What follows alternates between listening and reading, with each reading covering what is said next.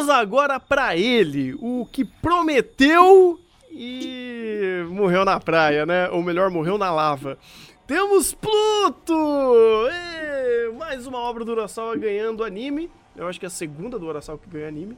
E eu só esperava que era o melhor anime do ano. E infelizmente eu estava enganado. Que pena né? Hype é uma desgraça, para hype de ter é isso. é uma merda. É, pois é. Eu odeio isso, mas, né, depois de ver Monster, você fala, caraca, deve ser assim. Dream do Dream. Infelizmente não era. E, bem, eu acho que aqui podemos assumir que vamos falar de spoiler. Então, se você está ouvindo, provavelmente uma boa parte da, da nossa conversa vai ter spoiler porque a gente precisa explicar porque Pluto só não foi o melhor anime do ano. É, é, meio triste isso, né? Pensar que ele tinha esse.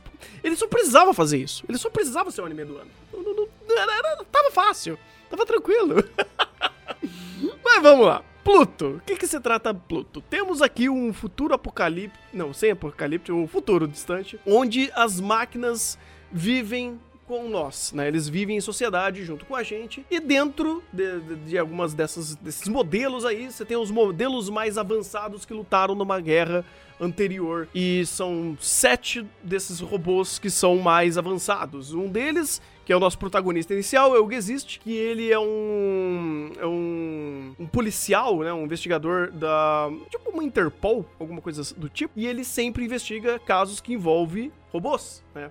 E tá acontecendo uma onda de assassinatos onde tem alguém que tá destruindo esses robôs mais evoluídos, né? Essa, esses, é, esses robôs mais avançados, né? Os robôs mais avançados que já foram feitos. E agora a gente vai acompanhar ele junto com essas investigações e saber o que tá acontecendo. Cara, esse projeto, ele já é um pouco já é bem diferente do que geralmente a gente tem, porque ele foi para Netflix, ele foi é, em formato de oito episódios e cada episódio tinha por volta de uma hora. Então a gente fazendo uma média, ele equivale a um anime de dois cursos, né? De 24, 26 episódios. E eram né, episódios mais longos e essa estrutura para ele já foi um pouco diferente, porque a cada episódio, teoricamente, ele iria abordar um desses robôs. Então você tem um episódio pro, pro Epsilon, por exemplo, pro. pro. Qual que era? Deixa eu pegar o nome da galera. O Monte Blanc. O Mont Blanc, que foi o primeiro, o, o North, North Number 9. Número 2, número 2. Número 2, errei. Todo mundo errou. Enfim, você tinha teoricamente um episódio para cada um desses robôs para a gente ser introduzido e saber quem que é ele, criar empatia e através disso, inclusive, e principalmente construir o mundo, construir a, a, trama, construir esse, essa investigação por trás desses assassinatos. Então, o formato dele é episódico, não era bem epi eh, episódico necessariamente focando para cada robô mas ele também dava a ideia de construir mundo. E aí você sempre mudava a perspectiva para outros personagens, uh, coisas que, sei lá, se você já viu Urasawa, pelo menos em Monster ele fazia um pouco disso, mesmo ainda tendo o tema como protagonista, que ele ainda dava foco para outros personagens e construindo a, a narrativa caleidoscópica dele. E ele é muito bom de fazer isso, de fato. Ele é fantástico de fazer isso. Só que Pluto chegou num momento que começou a dar uma pegada, porque os personagens começaram a não estar mais na história, eu posso dizer dessa forma. Uh, começou a funilar a narrativa e tivemos um final que você fala: Poxa, eu tinha uma história de investigação e agora tem um Battle Shonen? Oi? Que, que, que escolha maluca foi essa? Foi estranho, foi estranho. Eu vou começar falando hum. do assustador começo de Pluto. Uhum. Assustador positivamente. Sim. O que ele sabe fazer de world building, porque ele te seta um mundo que se a gente for trazer assim por padrões, muito mais voltado pro cyberpunk, e ele seta isso com uma facilidade, com simplesmente alguns primeiros takes, você já tem noção perfeita de como é que é aquele ambiente. E ele fomenta muito bem isso pelo contraste, principalmente depois quando ele apresenta mais o contexto histórico da guerra. Então acho muito interessante como ele consegue inicialmente te impactar visualmente, simplesmente pela montagem no sentido de como ele te apresenta aquele mundo, enquanto vai setando os personagens. E muitos dos diálogos, eles começam inicialmente falando sobre elementos investigativos, e isso faz com que ele consiga desenvolver, junto com esse elemento investigativo, os elementos da própria trama, para estabelecer quem são os personagens, estabelecer quem que pode ser o vilão, e já colocar esse, esse asterisco desde o primeiro momento para fazer o, de, o desenvolvimento inicialmente. Então, inicialmente, Pluto, ele é muito inteligente na forma como ele apresenta o mundo, apresenta personagem e apresenta a trama principal que ele está desenvolvendo. E o interessante da ideia dos, dos oito episódios é que, inicialmente, cada episódio tem um robô principal. Tem a luta do robô principal que dá. que tem a resolução, né? No próprio episódio. E mesmo dentro dessa estrutura, ele consegue desenvolver muito bem, assim, amplamente todas as fases, por assim dizer, da perspectiva que ele quer colocar. Seja personagem em si, seja o próprio contexto da narrativa, resolução desses personagens que ele apresenta dentro do próprio episódio ou apresentando esses personagens para futuramente eles voltarem para primeiro plano. Então assim, é, são muitos personagens, mas eles são muito bem geridos e você tem empatia pela maioria deles. Principalmente no começo, ele consegue dar esse tempo e dar e dá essa possibilidade de dialogar sobre questões muito pertinentes a essa ideia dos robôs e da diferença entre robôs e humanos. Que até certo ponto é batido, porém a forma como ele apresenta isso e como ele discorre na conversa é o que faz ser interessante. Porque quando os personagens começam a se indagar sobre isso, é o que instiga o espectador a ir junto nessa, nessa ideia de reflexões, porque as reflexões são importantes para a resolução do que os personagens estão tentando resolver. Uhum. Eu concordo com tudo isso, mas eu acho que tem um asterisco. Que eu acho que já desde o início já tava indicando que esse negócio tava dando errado. Porque, para começar, eu não sei vocês, mas eu senti que esse anime. Uh, eu não acho que ele deveria ter sido de uma hora em alguns episódios. E o primeiro episódio é um deles. Porque quando você. Por exemplo, o Thunder falou: tá, tem na teoria um episódio para cada um. Tipo, um pro Mont Blanc, um pro Hércules, e assim por assim vai. Mentira! Porque no primeiro episódio você já tem dois. Que é o Mont Blanc, que tem, inclusive, duas cenas. Não é nem epi meio episódio. Uhum. É, aí você tem todo o contexto do Gizit que, e tal, e aí você corta pro Norte número 2, que fecha no próprio episódio. É uma história ruim? De longe. Inclusive, cenas maravilhosas e bem construídas, é, até principalmente do, do Norte número 2. Mas depois acaba. E quando volta pro núcleo do Gexit no finalzinho do episódio, você pensa, cara, foi incrível. Mas por que, que isso tem um episódio? Isso não conversa com o resto do episódio. Isso de tão isolado que é. Tem cenas que, por mais que esteja agregando num elemento de mundo, uh, tá sendo tão maçante todo uh, o peso que está sendo colocado aqui que seria até melhor para como no início era muito mais questão de mistério e até uma questão política e contemplativa, você separar em alguns, alguns segmentos, não enfurnar tudo no episódio de uma hora. Todos os episódios eu sentia muito maçantes e, vai, pelo menos metade eu sentia que dava para separar em dois episódios fácil. Porque tinha episódio que. Perdão, tinha segmento que só não conversava no episódio. Uhum. Concordo concordo. O, o, eu acho que o problema dele de identidade de episódio, tipo, de unidade de episódio, ele é um fator, mas isso ele iria atrapalhar é, num outro âmbito. Porque assim, eu, eu, eu, acho que tendo setado esse problema, a gente poderia bypassar e meio que entender Pluto como uma pequena estrutura de momentos. Tipo, momentos de episódio. Então a gente meio que conecta o todo da obra com ela seguindo é, é, como um todo, não como uma estru estrutura de episódio, porque ele não conseguia fazer isso. Me parece, inclusive, alguns episódios ou algumas ideias meio que foram.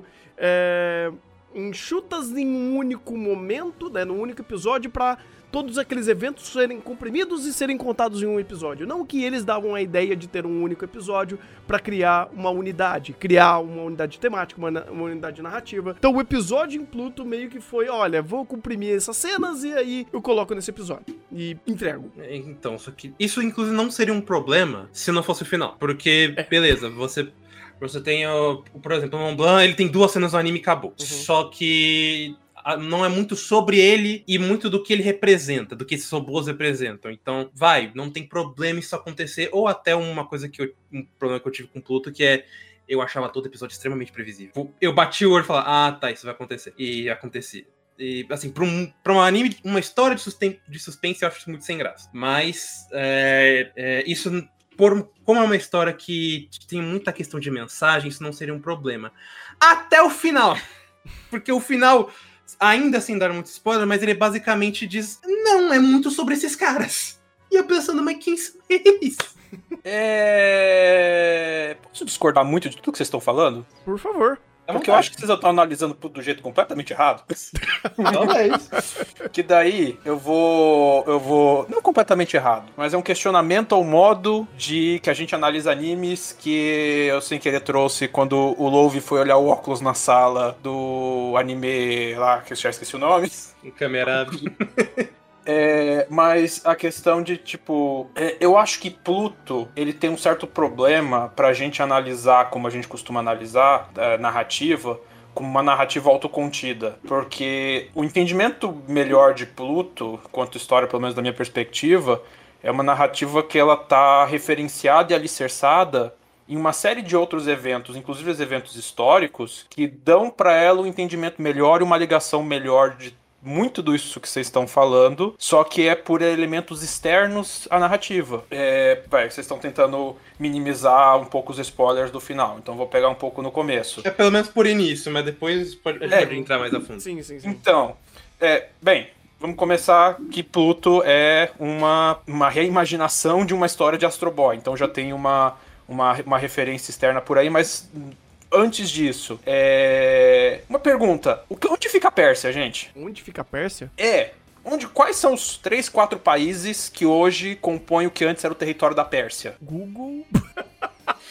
Era o Pode chutar, gente, tá fácil. Era Turquia? Tudo é muito, muito expositivo de onde fica a Pérsia. Iraque. Ah, Síria, Iraque, Irã e Afeganistão. Iraque, Afeganistão. Ou Esses países te lembram alguma coisa? Contra quem tava lutando contra eles eram os Estados Unidos da Trácia? Ah, sim, sim, sim. Ah, não, isso sim. Ah, não, a referência histórica tá A ali. referência histórica tá ali. Questão de trauma de guerra, o que foi a invasão, a- as ocupações estadunidenses no Oriente Médio e toda a questão de traumas de guerra e veteranos de guerra sequelados e traumatizados que surgiram nos Estados Unidos.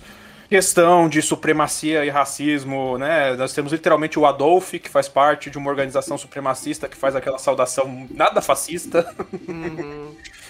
É, então, é, pegando aqui, at- até o próprio Ted Roosevelt, que aparece no final do anime, né? Você tem o Ted Beer, que chama Roosevelt. Uhum. Pra quem não sabe, Theodore Roosevelt foi o cara que ficou famoso pela política do Big Stick. de de, é, dominação e, e hegemonia estadunidense pela questão da força e da violência, né? Daí quem, quem que é o Ted Roosevelt no mundo de Pluto? Quem que o Parque do Éden, nos, nos Estados Unidos da Trácia, nossa, ele lembra um certo Parque da Pedra Amarela, que inclusive, né, o Ted Roosevelt, o Theodore Roosevelt também era muito famoso por querer institucionalizar parques, reservas ecológicas nos Estados Unidos.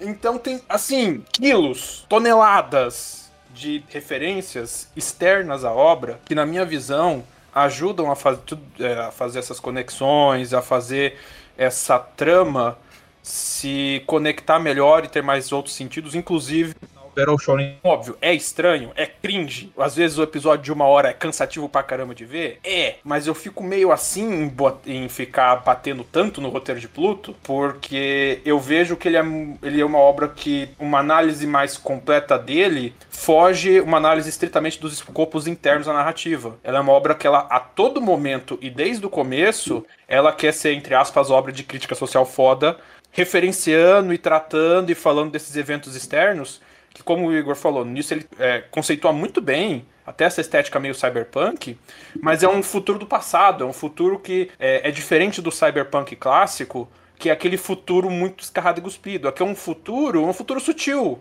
É um futuro que ele conversa muito com o presente, com o passado, intencionalmente até. Cara, eu quero dizer que tudo que você falou aí é incrível como o anime. Quando uma narrativa é boa em fazer isso, você pode ter contexto zero de toda essa, é, é, é, essa bagagem histórica, essa bagagem temática que, que a narrativa traz. Ela é tão bem contada que tudo isso está inerentemente no roteiro. Tipo, todo, todos os exemplos que tá, você é escarrado e cuspido. Cara, é maravilhoso porque eu não preciso ter uma base de conhecimento muito ampla, prévia pra conseguir entrar em Pluto e entender o que ele tá falando, porque ele já explica isso daqui pra mim de uma forma muito didática. Inclusive, eu acho maravilhoso como ele faz isso. O Urasawa faz isso muito bem. Eu vi isso em Pluto, vi isso em Monster. E ele é um cara excepcional pra fazer esse tipo de, de coisa. E, e isso nunca vou criticar em Pluto, porque ele faz isso muito bem. Então, é é legal como quando a gente vê uma obra que ela já se sustenta pela bagagem que ela expõe. Tipo, você não precisa ter essa bagagem. Se, se você tem essa bagagem, é melhor. Mas isso não te inibe e te pune por você estar vendo a obra. Não é um, um, um mar de inferência. Não é uma obra que o quebra-cabeça não tá dentro dela. Todas as peças estão aqui. Pelo menos em, em âmbito de construção de mundo, temática e sentido Todos da obra. Sim ou não? Porque é, o grosso, a estrutura base do quebra-cabeça tá aqui. Mas Sim. parte de algumas conexões e referências tem que vir externos. Se você não. Tudo bem, eh, são referências genéricas. Basta Uhum. estar vivo e conhecer minimamente de política internacional que você vai ver as referências. Não, Mas ela exige Não, não, essa- mas esse referencial externo. Então, eu acho que não, porque ela funciona muito bem, porque ele te explica muito bem as regras do jogo. As regras do, do- de Pluto, né? O mundo que ele cria é tão convincente, é tão bem explicado, que você não precisa ter base, é, uma bagagem pra você entender o que ele tá falando. Porque ele, ele se explica. Todas as passagens, muitas delas no começo, principalmente no começo da história, ele já te dá esse contexto. Principalmente quando ele tá trazendo o âmbito de pós-guerra. O primeiro episódio é uma aula de fazer isso. Quando ele traz o músico, quando ele traz o norte número 2, quando ele faz esse, toda essa experimentação de vivência desses personagens que representam simbolicamente o que é esse, um veterano de guerra e uma pessoa saudosista à tecnologia. E aí você jo- joga é, duas temáticas que já se com- já começam a compor muito bem a história, que é sobre esses veteranos de guerra e sobre tecnologia, sobre inteligência artificial, robótica, é, é, como que a evolução humana é, humanizou máquinas ou até utiliza máquinas do seu cotidiano. Então você já tem um, um, assim, uma experimentação muito grande e simbólica de todas essas temáticas. Ele é tão bom em escrever que tudo isso já tá entregue de bandeja. O, o a mais do conhecimento da bagagem prévia que o espectador tem é muito mais pra tornar tu- tudo mais. eh, dar muito mais liga a tudo que ele tá falando. Mas toda a base, todo o grosso da história já tá ali. É muito. É. Diferente, por exemplo, vai. A gente tá assistindo ainda Log. Log, né, Legend of the Galactic Heroes, tem algumas coisas que você tem que fazer a inferência. Porque ele não fala sobre tudo. né? Ele não. Ele não cria a regra do mundo para você embasar, por exemplo, uma questão cultural que ele tá tentando trazer ali. Pluto traz. Pluto traz. Eu, eu vejo que todas as peças que ele precisa trazer para construir o mundo estão dentro do roteiro. Eu lembro até quando estava saindo Pluto, eu não tinha nem começado a ver, mas eu lembro que vira- deu uma viralizada, no- acho que foi no Twitter, uma das cenas que foi, acho que no episódio 2 ou 3, que foi a da, eu acho que era o Gazit, quando ele tava num, num esquadrão depois que bombardearam um lugar. Aí ele entra na- no lugar achando que ia ter terroristas e o cara não tinha terrorista aqui, só tinha meu filho dormindo. E é tipo, eu acho que é, que é meio um pouco dos dois em que vocês estão falando, porque ele tem muito contexto que você vai precisar é, analisar melhor. Tipo, eu, pessoalmente, quando de início eu olhei por cima e falei, mas que porra é essa? Por que, que tem um urso de brinquedo falando e ditando o presidente? E aí, dando contexto, falando, ah, interessante. Mas a- as mensagens maiores, o grosso do que o Ural só quer que você pegue, ele deixa bem claro como é essa cena que acabou viralizando. de- inclusive de tão fidedigna que é. Você olha para aquilo, você, são ex- os exatos pensamentos que você pensa quando passa uma notícia de bombardeio e você fala, cara, que horror. Tanto que tudo, toda essa questão de debate temático de Pluto, eu não tenho um A. Assim, eu tenho um A no final, porque os dois últimos episódios são problema. Mas até então, tudo que foi estabelecido e construído de temática, é, questão de world building como um todo, no mais macro que eu posso dizer sobre esse termo, cara, ele é um show. Ele é uma aula de construir um mundo, estabelecer um mundo é, com seus próprios conflitos, com suas próprias temáticas, trazendo âmbito de guerra, âmbito de evolução tecnológica, humanização de máquina e vai, sabe? E tudo que ele trabalha inicialmente é excepcional. É, é ali que eu, eu falo, pô, Pluto tava lá, né, brigando, passando os melhores do ano. Mas aí vem esse maldito final. É... Alô, alguém tá me escutando agora? Oi, agora, estamos sim. escutando. Agora eu tô conseguindo falar? Maravilha. É... Então, é nisso que eu falei, o que vocês falaram, tipo, o, o grosso da estrutura principal pra entender, dá pra autocontido na obra, mas tem muito detalhe, muita coisa, que o Rafa falou, que muita sutileza narrativa, que obrigatoriamente vai te, te, te exigir uma visão externa. E nisso eu pego até uma questão do final. Eu também achei o final de Pluto extremamente cringe.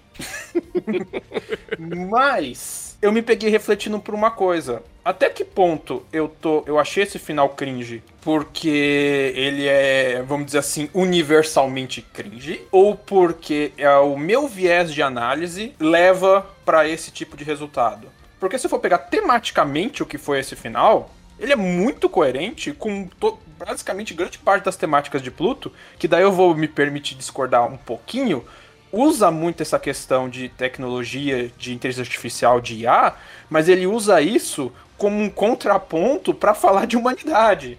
É onde os robôs são mais humanos que os próprios robôs. Que os próprios humanos, desculpa. Os robôs são mais humanos que os próprios. Os robôs são mais humanos que os próprios humanos. E ele usa essas alegorias pra. é, vamos dizer assim, se você substituir robô por minoria, por qualquer outro grupamento humano ali ou coisa do tipo, é. Tirando. Vai, não, pera. Tirando alguns os básicos ali de questão de lei da robótica, não pode mentir ou não, mas. A principal mensagem que Pluto quer falar tem- diz muito mais a respeito de comportamento humano, de humanidade, de, de é, essa questão de violência, guerra e toda a desgraça que isso traz, do que falar sobre IA ou sobre tecnologia em si. assim, e nisso que eu fico nessa questão desse final.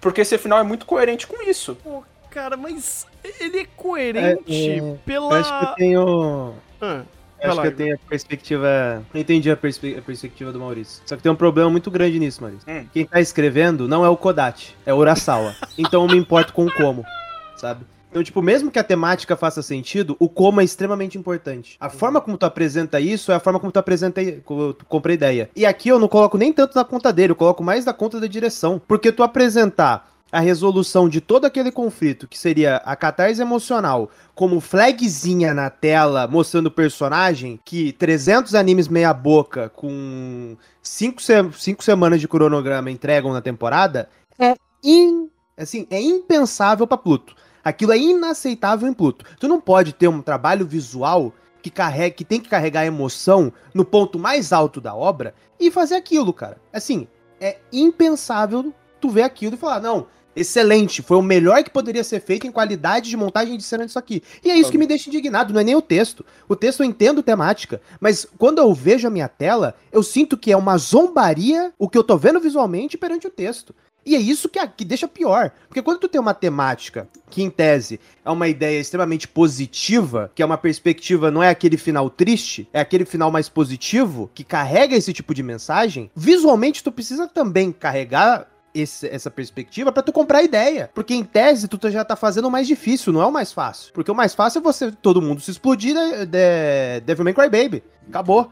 Tá ali. O impacto, o clima tá ali. O clima que está ali. Quando tu vai fazer um final positivo, tu tem que convencer o espectador de que, de que o mundo desgraçado que a pessoa vive tá tudo bem, deu certo por causa daquilo. E fazer a pessoa comprar a temática. Quando tu tem uma montagem visual tão fraca, mas tão ruim, e eu não tô nem falando da luta, tô falando do pós-luta que foi pior que a luta. Que a luta, beleza, eu aceito uma perspectiva, uma releitura, uma contextualização de, de Atom em Pluto, de Astro Boy em Pluto, beleza, vamos lá. Mas a montagem visual da resolução e esse impacto é inexistente. Então, tipo, o problema que eu tenho é muito mais com o como essa temática que ele queria colocar foi estabelecida pra gente como espectador, do que necessariamente a temática em si, porque a temática em si faz extremo sentido com tudo que ele construiu desde o começo. Porque ele, desde o começo, eu, eu tava assistindo o anime tô falando, e tava falando a cada momento. Desculpa, Urasawa, ainda não tenho empatia pro robô. E a cada vez mais ele fazia situações e a gente conectava aquelas situações que aconteciam com robôs com o que aconteceu com seres humanos ao redor do mundo. E eu falava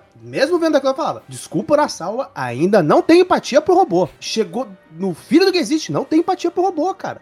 Mas eu entendo o que ele tava fazendo e ele batia na tecla e ele fazia que ele, o objetivo dele era tu sentir empatia pelos robôs, a ponto de você não distinguir o que é robô e ser humano. E narrativamente ele estava falando a mesma coisa. E ele estava me mostrando a mesma coisa. E eu falava, ah, beleza, tô batendo palma. Porque ele tá literalmente batendo com a temática dele e a temática tá batendo com a parte visual que tá entregando essa mesma perspectiva.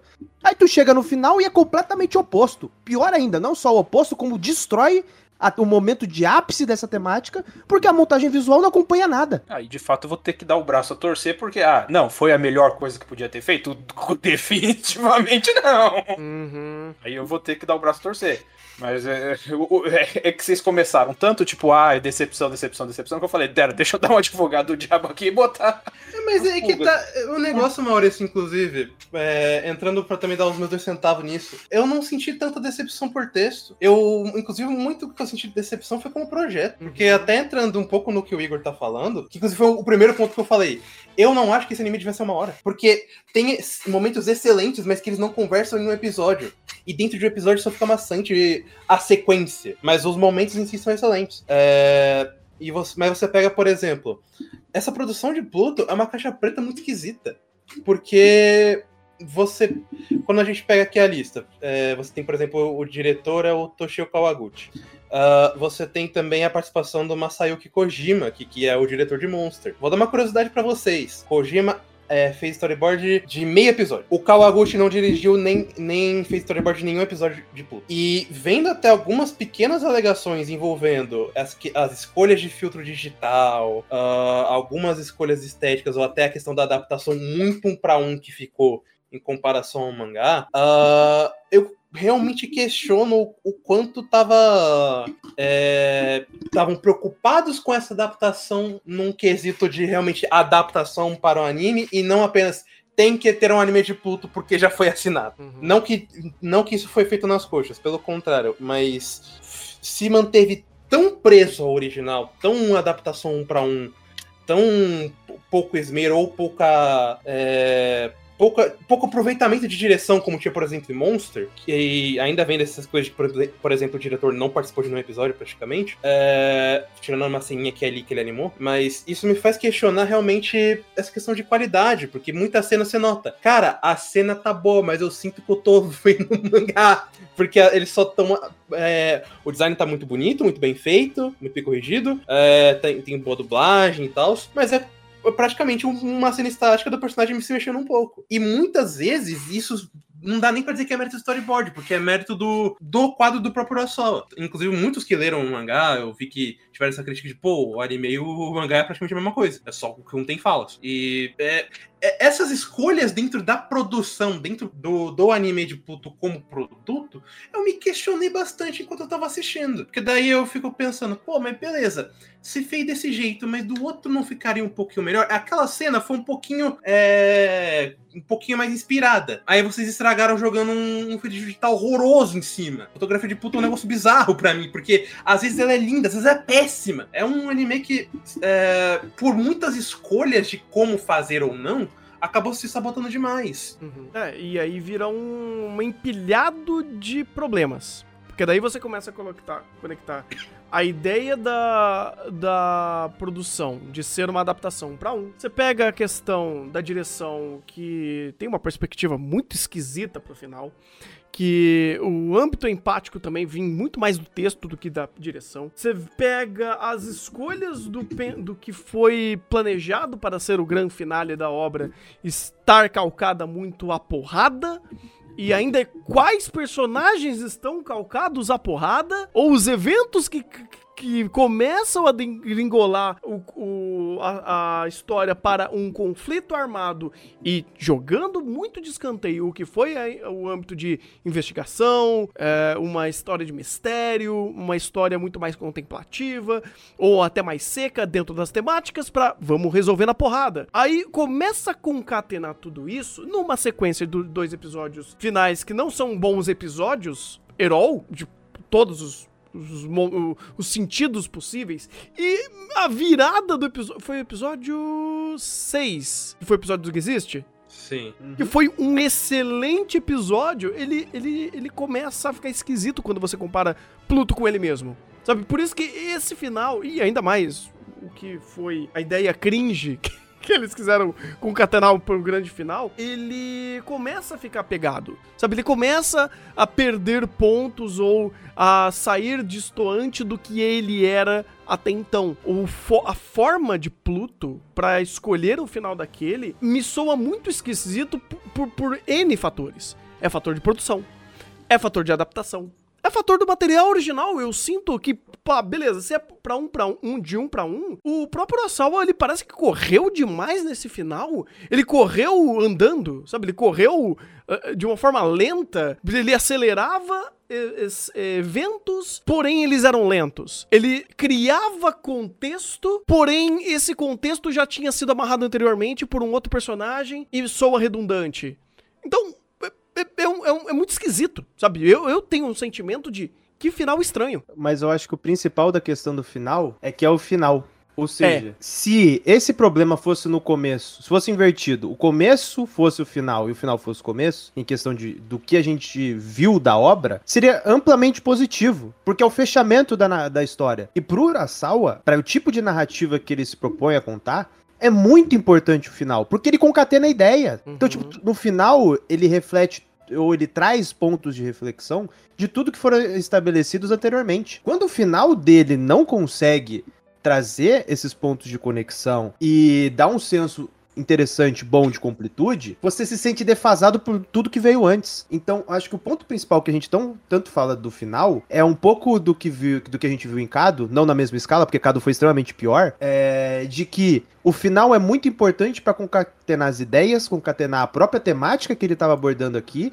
e fazer com que todos os pontos que ele estabeleceu anteriormente, principalmente de reflexão e, e principalmente de conexão pro futuro, pra gente olhar o passado e refletir sobre o futuro, fizessem mais sentido, porque essas ideias estão lá desde o começo, mas o final ele não consegue trazer isso a ponto de eu, como espectador, me ficar engajado minimamente com a mensagem, de tão fraco que ele é. E por isso que o final pro Pluto é tão importante, no caso, como a gente tá criticando, no sentido negativo. De que ele seria o ponto pra falar, beleza, ele, o final de Pluto fecha corretamente, ele é um 10. Porque ele é literalmente só isso que ele precisava. Porque o que veio antes, a gente pode ter ponderações na forma, na, na ideia de adaptação, no tempo de episódio, mas são pontos assim.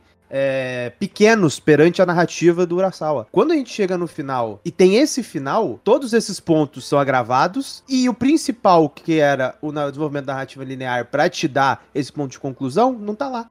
Justo, faz sentido. Esse final até dá pra ver alguns outros detalhes. Eu abri o mangá aqui pra dar uma olhada de como é e, cara, realmente, é, vocês não gostaram da ideia da direção? Pois então, copiou e colou o mangá. É a mesma coisa. E é muito esquisito porque. Ah, eu ainda não consigo gostar, principalmente do quadro dos personagens voando no céu. Porque, por mais que você tenha muito dessa questão temática, eu entendo completamente as escolhas de frase, principalmente, o Atom falando muito de que nada ia ser ia nascer do ódio, por mais que ele tivesse renascido do ódio, é, são coisas que é, acabam criando um paradoxo interessante dentro da, dessa história de Pluto, principalmente porque no- por mais que ele, o ódio crie um nascimento, aquele nascimento foi feito puramente para matar, então não só vai continuar propagando desgraça. Só que daí ele meio que começa a puxar para dizer que esses personagens eram a representação do amor da humanidade. E, eu- e esses personagens, esses robôs, no caso, eu olho e falo, cara, metade deles eu não sei quem é. Porque ou era simplesmente morreu, como o caso do Mont Blanc, ou como o caso do Brando, que eu achei uma puta de uma cara de pau, era claramente ele está aqui pra morrer e não tem outra serventia, narrativamente falando. Porque por mais que ele fale é, dessa conexão familiar que ele tem, a família que ele tinha e tal, era muito mais uma construção de falar, pô, ele tem uma família e tal, todo mundo se importa com ele, ele é um herói pra cidade. Só uma pena que ele vai morrer, né? O Gizit pensa isso no momento, eu falo, caralho, cara, beleza, eu sei que isso vai acontecer, mas você não precisa deixar tão na cara que esse personagem só serve pra isso. E aí, quando chega ne- nesse final, é- esse quadro realmente no mangá eu odeio mais, inclusive. Que é todo mundo olhando, meu Deus, esses personagens, tenho certo que todos rezam por vocês, eu penso, metade eu tô cagando, irmão. O único que realmente tem um peso completo, porque a gente compõe a história inteira, é o Gazit. E aí você pode criar outros paralelos, tipo, ah, o Norte número 2 tem uma história fechada interessante, o Epson tem uma proposta bem, bem entregue, apesar de que eu acho que o gatilho pra morte dele é uma porcaria. Uhum. O Sarrad também foi construído, mas, tipo, o Sarrad e o Atom, principalmente, foram personagens muito escanteados a história inteira. E quando eles voltam, e principalmente o Atom é o canalizador de tudo, eu tô falando, cara, eu, eu entendo tudo isso que quer dizer. Como o Igor falou, tematicamente é extremamente coerente esse pão 10. Só que, sim, é algo que você só pensou puramente temática. Você não. Isso não foi tão bem construído para chegar e ser feito dessa forma. Se fosse Jojo, por exemplo, eu entenderia, porque Jojo é muito sobre o personagens e grupo, e, e passagem de geração e etc. Não em Pluto! Pluto não é só sobre isso. Jojo abraça o cringe como forma, inclusive. Pluto não tem essa forma, não tem essa roupagem de fazer isso. Até, até engraçado pensar em âmbito de adaptação, como eu particularmente odeio a ideia de adaptar um para um, porque nem sempre, ou melhor, é raridade quando isso dá certo, porque Eventualmente isso só acontece porque a estrutura do mangá já permite que isso seja feito, porque o, o mangá ele tem uma, uma estrutura que já funciona como storyboard para anime, e nem todo mangá funciona dessa forma, e nem deveria ser.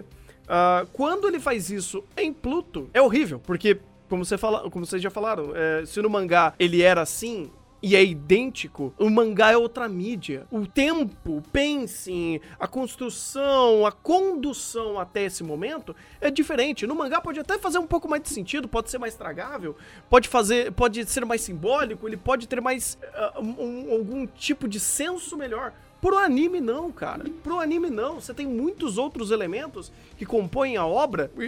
Pô, você já tem o áudio, você tem a movimentação, você tem a animação, você tem outros elementos que uma, um quadro estático não vai fazer a mesma a ideia, não vai ter a mesma função. Então, quando isso se concatena no final para Pluto, é estranho. E ainda vindo de uma desse amontoado de problemas que foi a produção como um todo. Uh, eu acho que a coisa.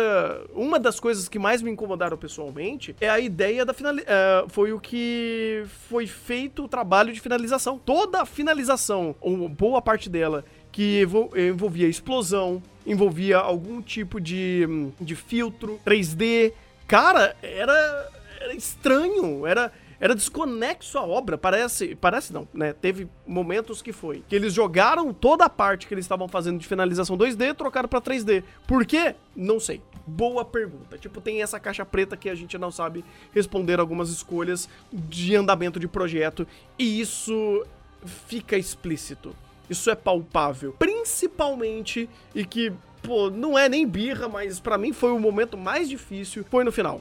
Os filtros 3D no final, meu amigo, parece que o negócio foi feito correndo. O, o textura estourada não tava encaixando junto com a animação 2D. Cara, eram uns efeitos que tava completamente mal equalizado de cor, de iluminação. Chegou no momento eu falei, caraca, mano, o que, que aconteceu com isso? A produção explodiu. Então e não esse... tem como saber, inclusive. Pois é, eu, eu tenho que. Eu só sei o resultado. E o resultado é fraco. Sabe, eu não diria fraco visto que a gente ganha por temporada, mas é muito aquém do que a gente tava esperando, principalmente por ser uma obra do. Não só do Uraçá, mas uma obra que tava sendo muito hypada naturalmente. Sim. Sabe, os trailers, o.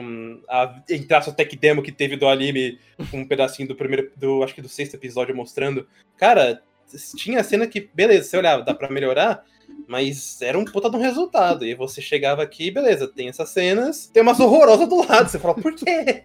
Pois é, cara, pois é. E assim, infelizmente, isso acaba caindo na conta também. Porque a régua de Pluto é muito alta. Não tem como, é inerentemente alta. Então a gente vai pegar no pé até por detalhes menores. Mas os menores, eles são até menos importantes do que foi esse conjunto de situações do final, onde ele saiu do, da, da forma inicial, ele saiu da, das pegadas da, da forma que ele conduzia a história no começo, que era muito mais calcada a mistério, a uma conversa sobre mais temática, a simbolismos, e ele resolve tudo num pendrive porradaria e batendo no, no, no bonequinho da Michelin de, de lava. Você fala, pô, era isso que eu queria? Era isso que eu esperava pro final de Pluto? Sabe o pior era o que eu esperava. Sério? É, eu juro. Por, por dois motivos, inclusive. Primeiro, Ah. é, por querendo ou não, uma adaptação de uma parte de Astro Boy. Astro Boy e, e ele, por mais que seja a perspectiva do Urasawa, na maneira Urasawa de ser, ele tinha que chegar nesse ponto. Mas eu. O meu segundo ponto é que, de, no- de novo, eu achei Pluto extremamente previsível. E quanto mais ia passando, principalmente depois do 6, com o acontecimento do Gazit, e no 7, com a péssima escolha pra só correr na morte do Epsilon, Uhum. eu olhei pro último e falei, mano, vai ter porradinha e, e gente olhando pro céu. E eu, quem, quem diria? E tipo, eu não acho que é um problema, inclusive. Eu acho que o maior problema é que, de novo, apesar de ter o lado temático, tem esse lado da, dentro da própria história a priori, e principalmente de personagem a priori, que não foi desenvolvido pra isso. Então, quando eu É. chego aqui, fica. de- eu com isso eu concordo, é muito, muito cringe. Mas fica mais mais esse sentimento de cringe, porque eu olho e falo, cara, esses personagens não são pra isso. Esses personagens, a construção do Atom, do Gezish, a, é, principalmente todo o, o decorrer que foi até chegar aquilo, não é que não era pra chegar na luta, mas não era pra chegar na luta, é, tipo, pensando que eles. que o, o ponto é o grupo. Ou o ponto principal é, são esses robôs com humano. Eu penso, não foi isso que você desenvolveu, mano? O que você desenvolveu, inclusive, foram outros pontos muito interessantes que foram usados, mas não na, me- no- na mesma medida. O- os pontos menos utilizados foram muito maiores. E aí eu fico com esse de, não! Eu olhei pra esse final e falei, não, cara. É, faz sentido. Então, Enquanto isso, a esposa do Gaze chorando porque ele morreu, tendo a construção, a perspectiva com, com relação à maternidade, a, o contexto de visualizar o humano como robô. Aí tem tudo isso que tá ali. Simplesmente tá ali na mão. O garçom trouxe na mesa. Fala, só colocar na mesa e comer. Só colocar. Deleite-se. O Urasawa fez isso. Pra que isso foi usado? Pra deixar claro que existe. Pro ódio do Atom. Não, agora o Atom tá com. tá vivendo o ciclo de ódio de Naruto. Aí chega o Pen na cabeça dele, ele conhece o ódio, não tem mais ódio, e agora vai salvar o mundo. Não, não, não, Pelo não, não. amor de Deus. Chega o pendrive. Pô, cara, pelo amor de Deus, cara. É, é não. muito frustrante, Não. porque no- na, na cena anterior tava sendo desenvolvido esse aspecto e tava sendo trabalhado isso. A questão do próprio, da própria forma como a personagem tava sentindo, de ela não falar sobre isso, de como literalmente tava uma agonia desgraçada, você como espectador tá sentindo a agonia da cena, e a cena toda bonitinha e fofinha, e ninguém falando sobre isso, e você sentindo aquela agonia. Aí aquela agonia vai pra casa do cacete, porque tem o pendrive na cabeça do Atom que o ódio desaparece. O ódio acorda ele, transição de cena, o Gesiste salva ele do ódio, transição de cena, vamos cair na porrada. Pelo amor de Deus, velho. Sim. é, aí fica um questionamento genuíno. Hum. O Rafa trouxe o ponto que é um ponto que eu ia comentar. Questão de produção e comer, comer bola, produção, direção e tudo isso que impacta a imersão audiovisual da série, não, não vou me ousar questionar o que eu concordo com vocês. É, mas existe essa questão, de novo, Pluto é uma reimaginação de uma história de Astro Boy. Querendo ou não, é, aí eu já não, eu não conheço muita coisa de Astro Boy, eu não conheço nem muito essa história que originou essa questão de Pluto. Eu vi algumas resenhas, eu vi algumas coisas por cima, e se eu for falar que eu sei o ponto de referência ou porque foi desse jeito, tô mentindo. Mas eu queria só botar um ponto de questionamento, por quê? Porque eu vi gente um pouco mais entendida disso, colocando parte dessas escolhas, e parte dessa escolha do, do, do final mais emotivo e mais. não emotivo, mas simbólico disso, de vamos largar de lado o que foi desenvolvido e vamos partir para uma trama mais simbólica de ódio, de, questão de superação do ódio, uma trama mais idealista nessa coisa, jogo- jogando isso nas costas do que costuma ser uma narrativa e finalização da história do Tezuka, do que costuma ser, inclusive, essa questão de costuma ser um pouco das histórias e das temáticas abordadas em Astro Boy. Então, de novo, eu não Pluto é uma história diferente. Pluto, Pluto não é Astro Boy. Pluto foi escrito muitas décadas depois de Astro Boy. Não tira a crítica de, pô, podia ter repensado o roteiro. Mas aí também fica o questionamento genuíno. Até que ponto é, a gente não tá vendo um resquício dessa referência passada? E como talvez seria a melhor forma de analisar em relação a isso? Não sei. questionamento genuíno. Cara, aí meu questionamento genuíno vai ser: caralho, olha só, essa foi a sua maior decaída da história de como mangaka, né? Inclu não é, inclusive, ofender o Urasawa, por que pareça, mas. é, cara, eu li, acho que um pouquinho mais de do Urasawa. é, eu só terminei Monster, mas eu já, é, comecei a ler Baby Bad, já li também Century Boys. Ah, e quando eu vejo Pluto, ele tem coisas no próprio mangá que eu já acho esquisita. É um mangá muito curto. E o Urasawa não faz quando a história é curta.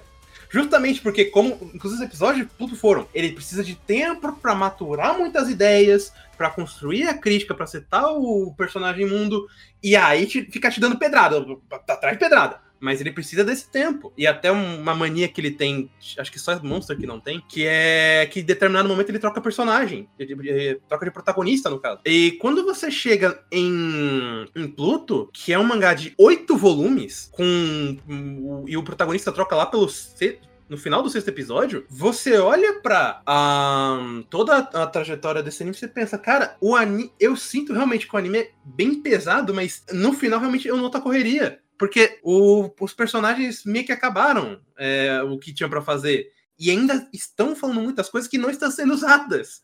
Ou voltando a usar elementos de personagem que é, eu não gosto das, das ideias. Eu, por- dando um spoiler aqui, eu não gosto da explicação visual do, do, do filho do Gazit, porque eu acho mais interessante todo o peso que a gente tinha de POV do Gazit, de entendimento do Gazit, e a gente juntando as, as, os, os pedaços. Aí eles param, é, o Gazit já tá morto, já passou um monte de coisa, mas eles voltam pra isso só porque o Atom tá com um chipzinho. E eu falo, cara, a cena é boa, mas não precisa. Isso acaba deixando até mais aguado essas ideias. Mas ele, isso meio que. Eu tô fazendo, inclusive, um completo chute aqui, tá? Mas isso parece muito uma ideia de que ah, o, ele tá precisando co- continuar essa história até certo ponto, só que ele só que tava faltando maturar, porque tudo que ele precisava maturar de, vamos dizer assim, para um início, já fez. Mas agora só tinha, sei lá, 10 capítulos pra acabar. Então ele precisava fazer bastante coisa, mas que não tava pronto. Então, beleza, traz o flashback do Existe, traz essa conversa de, de robôs, fala de personagem, e meio que boa, mas não é boa, porque a, a história não foi feita pra isso. E aí a gente acaba tendo, é, beleza, esses questionamentos, essa ideia de um fenômeno simbólico, que eu acho que até a escolha mais safe a se fazer. Só que quando eu olho pra trás, eu vejo, como o Igor falou, um monte de ideia da hora que eles fizeram questão de maturar na nossa cabeça até o último episódio, mas deixada de lado. Porque meio que se, se você deixa de lado, ou por- raspa do episódio e coloca até em outro, não faz muita diferença pro, pro elemento final, que foi o que foi. Uhum. É, só tem um ponto que eu discordo do Rafa, Hum. de que esse seria uma escolha safe. É, quando tu tem uma obra que ela é estruturada em cima de desgraça e tragédia, o mais difícil é tu fazer o final positivo. Porque literalmente isso não encaixa com toda a narrativa. A não ser é, que, tipo, tem a narrativa da superação. Não é esse caso. Dentro da narrativa da superação de tragédia, tragédia, tragédia conseguiu, faz sentido. É safe de fato fazer um final feliz. Dentro do contexto de Pluto, não é tão fácil assim. Porque tudo foi construído em cima de tragédia. E sempre rumando nesse sentido. A virada de chave para essa perspectiva que foi esse final, dentro da própria ideia que ele estava passando ali, é muito complicada. Porque tu tem que sair de um mundo amplamente pesado, cruel, de tudo de negativo que tu carregou em cima dele durante toda a narrativa, para falar a esperança. E tu não tem uma Genkidama pra tu fazer isso.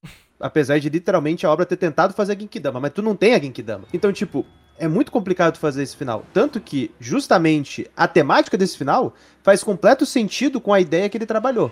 Isso a gente não tem nem o que falar. Ele, a, a, ideia de o um final ser assim, beleza. O problema é o como. E dentro desse como você vê justamente essa dificuldade. Porque ele precisa, literalmente, ele setou com o personagem ele, que os robôs só podem é, serem perfeitos. E quando eles são perfeitos, que eles têm os um trilhão de personalidades dele dentro, e eles se tornam um robô perfeito, eles precisam de uma carga de energia negativa, entre aspas, de sentimentos negativos para eles acordarem. Ele setou isso dentro do roteiro. E quando ele fez isso com o Atom, ele teve que fazer uma virada de chave momentos posteriores para fazer o Atom ficar bonzinho de novo e dar esse conflito e dar esse ponto de vista final. Se o final fosse uma desgraça completa, não precisaria fazer isso e não precisaria fazer todo o passado do Gezishi amarrando com um bagulho que já tava fechado, amarrando de novo para conectar, para justificar por que o moleque saiu do ciclo de ódio de Naruto. Então, tipo, você vê que ele precisa fazer amarrações, assim, complicadas de fazer, justamente porque ele quer fazer esse final, que faz sentido. Mas teria de ser melhor amarrado pra não ficar essa, essa loja de conveniência. De aparecer personagem do nada pra resolver conflito. E eu não tô falando só do ursinho. Eu tô falando do robô McGuffin, que simplesmente aparece Deus Ex Machina. Literalmente Ex Machina. Aparece pra resolver conflitos. Aparece pra dar informações, assim, extremamente pertinentes pra narrativa. Extremamente, assim, perfeitas, na dose certa. Assim, não é nem homeopática, é certinha, perfeitinho. Então, assim, você começa a ver isso de maneira recorrente no final, já começa a bater na suspensão de descrença. E além disso, tu, um tu tem um final tão positivo numa narrati- uma narrativa que tem tudo menos de, de aspectos positivos de, né, na forma como ele trabalha os, os temas dele, que, cara, é complicado. Por isso que eu falo, eu acho que não é uma escolha safe. Eu acho que é uma das escolhas mais difíceis pra esse tipo de, de obra. Eu penso um paralelo eh, nesse momento, que seria como fazer um final bom, um final idealístico dentro de Devil May Cry Baby. Eu não tenho a mínima ideia do que poderia ser feito. Em Pluto, daria pra ter mais ou menos essa ideia de como fechou, mas não como chegou até lá. É que daí eu falo, eu falei até safe, mas num sentido de realmente de pegar pra escrever isso, porque é, vai, pensando nessa ideia de que ah, logo quando ele trocou de protagonista ele já tava pensando em acabar a história, muito provavelmente já tinha essa ideia do final idealístico na cabeça. Só que daí, é, até pegar e, e construir, inclusive falo da própria escrita Urasawa, porque ele faz esse tipo de coisa. É, até pra chegar e construir, preparar todo esse terreno para o final, porque ele já, vamos assim, preparou todo toda a refeição, só mas precisava ainda preparar todo o prato para servir, ele ainda precisaria de um bom tempo. E, ele- e eu sinto que ele não tinha esse tempo. Por isso que, inclusive, muitas escolhas, como por exemplo, o negócio do Epson que não sai da minha cabeça, porque eu acho extremamente imbecil aquela escolha, de que ele prepara todo um terreno para construir e falar da de é, falar desses de aproveitamento ou dessa questão do- dos órfãos na guerra e ele usa isso pra fazer os, os diálogos mais corridos da história desse, desse anime, cara. Por quê? Porque ele eu, dá pra notar ele tem a ideia, mas ele não, não vai conseguir mostrar isso tudo, então ele vai ter que acabar isso o mais rápido possível. Então, ele. é, eu, eu, eu, sinto que é safe sim, mas é mais, mais uma questão de preciso escrever isso do que, de fato, pô, se eu vou pensar em todos os âmbitos da narrativa, isso aí eu concordo contigo, isso não é a coisa mais fácil de fazer. Porque ele precisaria fazer muita coisa, mas ele não tinha esse tempo pra fazer toda essa coisa. Tá, tu, tu falou que é o safe do, do cubo. Deixa eu acabar a obra. Todo mundo Na casa, verdade, Vila da Folha. É a saída fácil. É a saída fácil. Não é fácil de escrever, mas é a saída fácil pra você jogar pro ponteral emocional. Mas isso, é, assim, é fácil, porém ele não tinha como fazer isso com mais. Ele não tinha recurso na mão. Porque pensa só, passagem, é, a passagem de bastão, por exemplo, com o protagonista, se o Existe estivesse vivo, eu acho que até ficaria um pouco mais fácil. Porque é o melhor personagem da série, é o mais bem construído. Ele tem uma bagagem gigantesca para você conseguir conectar a uma resolução é, emotiva a ele. Faz sentido. Ou melhor, é mais fácil de fazer dessa forma. Agora, quem é o ato na fila do pão? Meio que teoricamente é o protagonista, mas ele deixou de ser o protagonista porque o protagonista é o que existe. Então ele não é o protagonista. Ele não é mas, protagonista. tipo, é a referência original de protagonista, porque teoricamente isso aqui veio de uma história de Astro Boy, do Atom. mas tudo aqui bem. ele não é o protagonista. Mas, cara, Então um rostinho ele- bonito não vai resolver nada. Não, mas é, é que. É que daí, vai, falando um pouco mais sério. A questão do Atom ali, por que o Atom? Porque a, o simbolismo do final vai muito. Até essa questão da. que ele começa a focar na questão das crianças no final. Ele vai meio que passar dessa questão. Do ódio não cresce nada, do ódio não surge nada. Surge para o quê? Para as próximas gerações, para as crianças. Então você tem que ter uma superação. A próxima geração que está vindo, as crianças que vão construir um novo mundo, tem que superar essa situação para construir coisas. E nisso você teoria do Atom como cabendo ali aquela situação, porque ela é a passagem de bastão para próxima. Ela, enquanto entre aspas, representação de uma criança, mesmo que uma criança robô, é a ação que é a próxima geração que vai vir e a superação do ódio para uma construção de uma nova coisa. Claro, isso foi feito, como o Rafa falou, isso foi feito de uma forma extremamente corrida. então fica meio que tipo plano das ideias e muito pouco prática. Mas tem, meio que fica essa alegoria. Daí eu entendo por que, que o Atom tá ali. Eu entendo por que, que tem que ser esse personagem. E eu entendi o Deus Ex Machina que ele colocou. Até a questão do, do pendrive das mil e uma personalidades. entra naquela coisa. O robô perfeito tem que, pra, pra assimilar a, a personalidade, pra se tornar um robô perfeito, a perspectiva de um humano, de se tornar indistinguível de um humano, ele tem que ter todas as emoções instáveis de um ser humano, inclusive o ódio. Então você tem toda essa construção e essas alegorização. Mas, de novo, como vocês falaram, isso foi construído? Teve tempo para se construir isso? Não. São alegorias. São. é, São até idealismos, vamos dizer assim. É. é. Volta E ao que aí- o Rafa falou, né? Tipo, é, dá pra ver a previsibilidade do negócio porque meio que fica, ah, vamos usar o Atom como a representação da criança, como a nova geração para superar o ódio.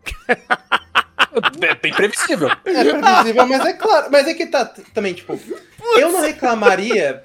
é, eu não reclamaria tanto se essa previsibilidade e esse idealismo fosse já setado meio que desde o início. Que meio que é pra, pra questão do, dos robôs, mas é tipo, isso não é sempre. Então você tem muitos momentos onde ele faz questão de parar e cozinhar esses diálogos. Inclusive, o Gazit normalmente é testemunha de tudo isso, por isso que ele, inclusive, talvez seja o único que a gente possa realmente dizer um puta de um personagem aqui, porque todos os outros trazem essa mais questão de, é, essa questão alegórica. E chega num momento onde aí eu até respondendo essa as indagações do Maurício, ah, pra mim é um- esse tipo de história, se é pra ser completamente alegórica ou aproveitar muito mais esses é, até de esses, elementos externos como o Puto usa, já deixa claro. Porque daí eu não vou precisar me questionar coisas como, por exemplo, beleza, esse personagem está agindo de uma maneira muito exacerbada. Ah, mas ele é uma alegoria e ele é claramente construído para tal. Beleza. Quando acontece, por exemplo, a questão do. do. do Epsilon, eu tava me remoendo, porque por mais que eu entendesse, beleza, é uma. Estão trabalhando essa questão de orfanato, e até como o Maurício falou, tem esses paralelos com uma questão de minoria. É interessante. Só que os diálogos são literalmente. Pô, mas vocês estão com problema de dinheiro, né? Eles estão, mas eles estão sendo bancados pelo Epson, que ganha uma um puta dinheiro do governo. Mas vocês estão com problema de dinheiro, né? Então, por favor, me dê, dê um o menino Wesley, que tá com puta num trauma e só conseguiu resolver por conta do Epson, pro, pra esse cara nada suspeito, que nada parece Urudos. Por favor, estamos muito bem-vindos. Eu, não. E aí, de repente, dão. O Epson fala que porra é essa e falam: Ô, gente, eu acho que a gente esqueceu de olhar a identidade dele. Eu falei: "Eu não acredito. Aí, cê, uma coisa é alegoria, outra coisa é várzea. Então, é que aquele momento que a alegoria bate no, no próprio roteiro. O negócio é apressado. No roteiro, o Epsilon é um robô podre de rico, vamos dizer assim. Na prática, qual que é a alegoria dos órfãos de guerra? A alegoria dos órfãos de guerra é isso, é tráfico humano, é condições de abrigo péssimas. Sim, só que é que tá, quando você não amarra isso no roteiro, aí. E, e principalmente quando você não constrói isso pra ser dessa forma, porque isso é construído naquele episódio. E Uhum. por mais que o Epson tinha, tinha aparecido, acho que, sei lá, no episódio só 4, eu acho, é, ele já tinha estabelecido algumas coisas de ele, cuida de órfão de guerra, ele é um robô mais pra, que ficou mais do lado do pós-guerra, ele tem muito desenvolvimento militar. Então, pô, pelo menos ele constrói isso pra não, não ficar destruindo minha suspensão de descrença. E olha que pra suspensão de descrença, eu sou muito eu sou muito resistente. Mas eu olhei aquilo e falei, cara, era só ou não falar disso ou demonstrar realmente eles estão precisando. Nem que se fosse num diálogo. Se fosse em um diálogo, eu já passava um pano. Mas não é o que acontece. E não é o que geralmente acontece, inclusive no próprio Pluto, né? Porque. É, inclusive, o, o mínimo que eu tô pedindo já seria um absurdo por Urasawa, porque o Urasawa não é de deixar esse tipo de ponto. Não, de forma nenhuma, cara. De forma nenhuma. Tipo, eu entenderia isso se a máxima do roteiro fosse isso. Eu falo, beleza, é uma história que você cria concessões. Cara, a gente tava literalmente no começo da obra aplaudindo de pé o roteiro que ele tava fazendo. Sabe, os personagens que ele tava construindo, e até os personagens que eram mais temáticos, ou eles estavam muito mais calcados a representar alguma temática ou alguma passagem daquele mundo, e segue o jogo. Tipo, tem muitos personagens que, inclusive, contracenaram com o que existe, que fazia justamente isso. Tem o Adolfinho lá, tem a galera lá que era contra robô, você tinha os outros personagens, o, o Hércules, o, o, o- Norte número 2, que, putz, grilo, deu uma aula. Uma aula de criar uma história fechada que era extremamente é, pro- é, produtiva pro Pluto como um todo. É um personagem que foi, fez o dele e ele, junto com temática, construiu o mundo de uma forma assim excepcional. Que depois daquilo que ele fez, já estava respaldado muito bem ao âmbito de como aquela sociedade enxerga o robô, o- a resistência pela, pela tecnologia, a, a humanidade e a humanização desses robôs pós-guerra. Você já tinha, tipo, tanta coisa sendo construída ali que você fala, mano, eu tô bem. Tô muito bem. Tem personagem que, tipo, mal teve tempo de tela e, assim, tava dando um show de construção, ou o quanto, o como o roteiro tava utilizando, do, do que outros personagens que tiveram literalmente episódio pra isso. O, o epi- o episódio do Epson, que tava sendo construído até então, assim, meio que paralelo até, é, até chegar o momento dele, pô, tava indo muito bem. O episódio dele é tipo, ah, tô triste. Você fala, pô, cara, sério? Vai me resumir a isso, a, a- ele, a, a esse ponto? Sabe? E- e só um negócio. Sabe o que mais me deixa frustrado? Hum, Que ele, o Urasawa conseguiu fazer muito personagem do lado bom. Porque, por exemplo, eu não falo só do, do Gesicht, mas ele tá envolvido nessa história. Mas, por exemplo, a esposa do Gesicht, o tema, eu acho o tema um personagem muito interessante. E por mais que ele esteja inserido na história por elementos de feitos, toda a construção dele é muito por elementos isolados, que inclusive derivam do, do próprio Astro Boy. E são ótimos. São ótimas cenas, inclusive, dele é, que são aplicadas na história. Uhum. E aí eu olho isso pra história principal e pergunto, cadê? Tipo, se esse tipo de coisa tivesse. Se os personagens da história principal tivessem o mesmo tratamento que esses personagens que estão aqui, mas porque a história, é, como um- uma representação de Astro Boy, precisa ter eles aqui, pô, mano, aí eu tava aplaudindo, puto, falando, melhor série do ano, melhor série dos últimos anos, e é isso. Porque ele tem qualidade, mas eu não vejo essa qualidade em é, com tanta constância em muitos momentos. Pô, esse momento do Epson, cara, eu falei no Twitter e reitero aqui, me parecia drama vagabundo de temporada. Eu olhei aquilo e falei, não acredito que você tá me contando esse tipo de coisa da forma mais sem sentido do mundo. Não é coisa do Urasawa. não, não é. Cara, teve muitos outros exemplos de momentos que você fala, cara, você deu um show de construir personagem. O momento da da Uran com o, o Pluto, ou com era O. Pluto, né? o Sarraj. Cara, foi maravilhoso. Inclusive, esse momento foi um dos mais cruciais pra não chegar e bater minha cabeça na parede no final. Porque ela já elaborou uma parte do Sarraj que a gente não conhecia, quem que era aquele personagem, que quando reconectou a todo aquele momento de vivência com ela, dos simbolismos, de conversas, de sentido, de sentimento, de, enten eh, de, de enten- entender a própria personalidade ou entender a própria existência, entender como ele estava nessa confusão, você fala, poxa, que trabalho legal de empatia, de, sabe, é, é, pertencer àquele, a, a, àquela ideia de, poxa, você tem um, uma, uma perspectiva, você pode é, é, se dar uma nova chance e chega no final você fala, pô, eu só compro o que te, o que te trouxe aqui porque o Urante trabalhou lá, embaixo, lá atrás, sabe? Lá pra frente não, tem, não teve como fazer isso. É um momento que o Pluto ele não sabe, ele não soube dosar muito bem o momento de resolução, o momento de conclusão. Ele e, tipo, porque porque muitas coisas ali ele tava meio que construindo enquanto ele tava concluindo. Então tropeçou na perna, nas pernas várias vezes. Mas nossa, até o episódio 5, cara, Pluto é uma experiência incrível, incrível. Com algumas concessões ainda de produção, sim, mas de roteiro, Dream do Dream. Acabou a sessão de descarrego? Eu acho que sim, Tá bom, sei lá, tô tá mais bom. leve, tô mais Porque, leve. inclusive, eu queria elogiar alguns pontos, mas diga aí, Igor. Ah, eu tô perguntando se acabou a sessão de descarrego, né? Porque aí eu posso elogiar. Ah, Independente disso, apesar dos pesares, eu acho que mesmo nessas condições. Caraca, olha o quanto porém eu tô colocando.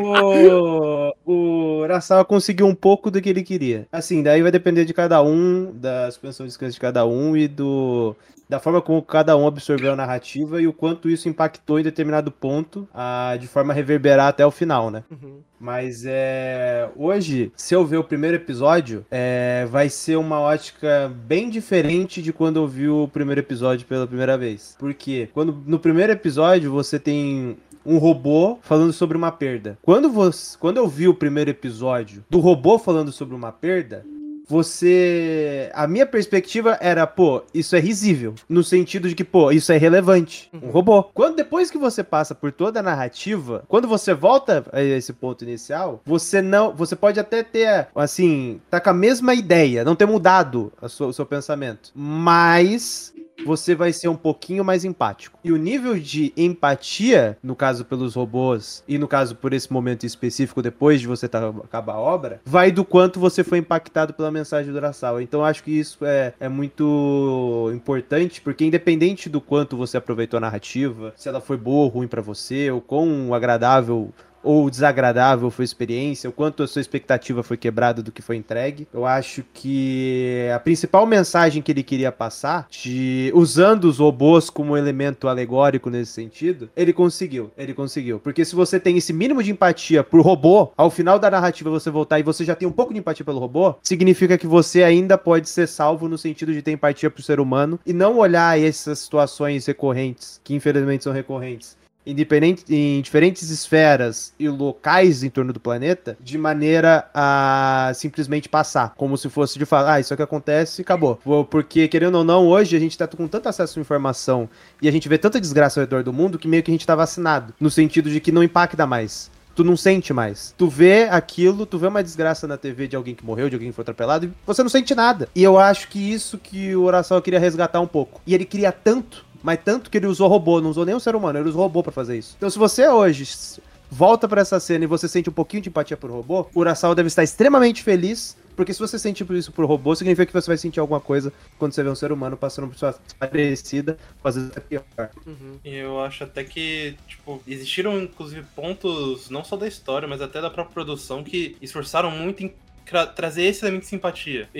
A dublagem, ah, no caso, as vozes japonesas de Pluto, como eu vi, cara, é um trabalho extremamente profissional. Dou destaque principalmente pra Yoko Hisaka como Atom e o Shinshu Fuji como Gizichi. Cara, um dos melhores trabalhos da vida dos dois. Eles mandam muito bem juntos. O, o Fuji, principalmente, toda a parte de carga emocional e desenvolvimento do Gizichi, ele consegue trazer muito bem. E você nota, inclusive, que é menos gritaria, menos apenas digamos assim, a- uma dublagem padrão de anime, e eles estão tratando mais realmente como se fosse uma série, ou como se fosse a, eles mesmos encarnando o personagem. E assim, eles encarnam muito bem eles e trazem um. e elevam mais esse nível de camada e empatia pra todos. Até algumas vozes um pouco menores têm alguns dubladores muito bons. Então, parabéns pra toda essa equipe. Uhum.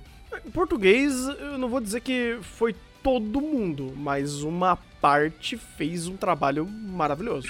Teve alguns dubladores pontuais ali que deram muita profundidade ao personagem. Tipo, Então, assim, de uma forma geral foi boa, mas eu não acho que foi é, tão excepcional a dublagem de Pluto para o que é a obra, ou pelo que ela precisava que fosse. Mas, pô, cara, âmbito de empatia, eu vou dizer que logo no começo ele já me pegou de, de jeito, cara. Ah, o, o, o Norte número 2 foi assim. foi absurdo. Foi absurdo. Eu acho que foi um dos personagens mais importantes pra história pra te setar o que é empatia. Porque era muito pela forma. Não só o que, mas o como também. Você pega um personagem que ele já não é humano, assim.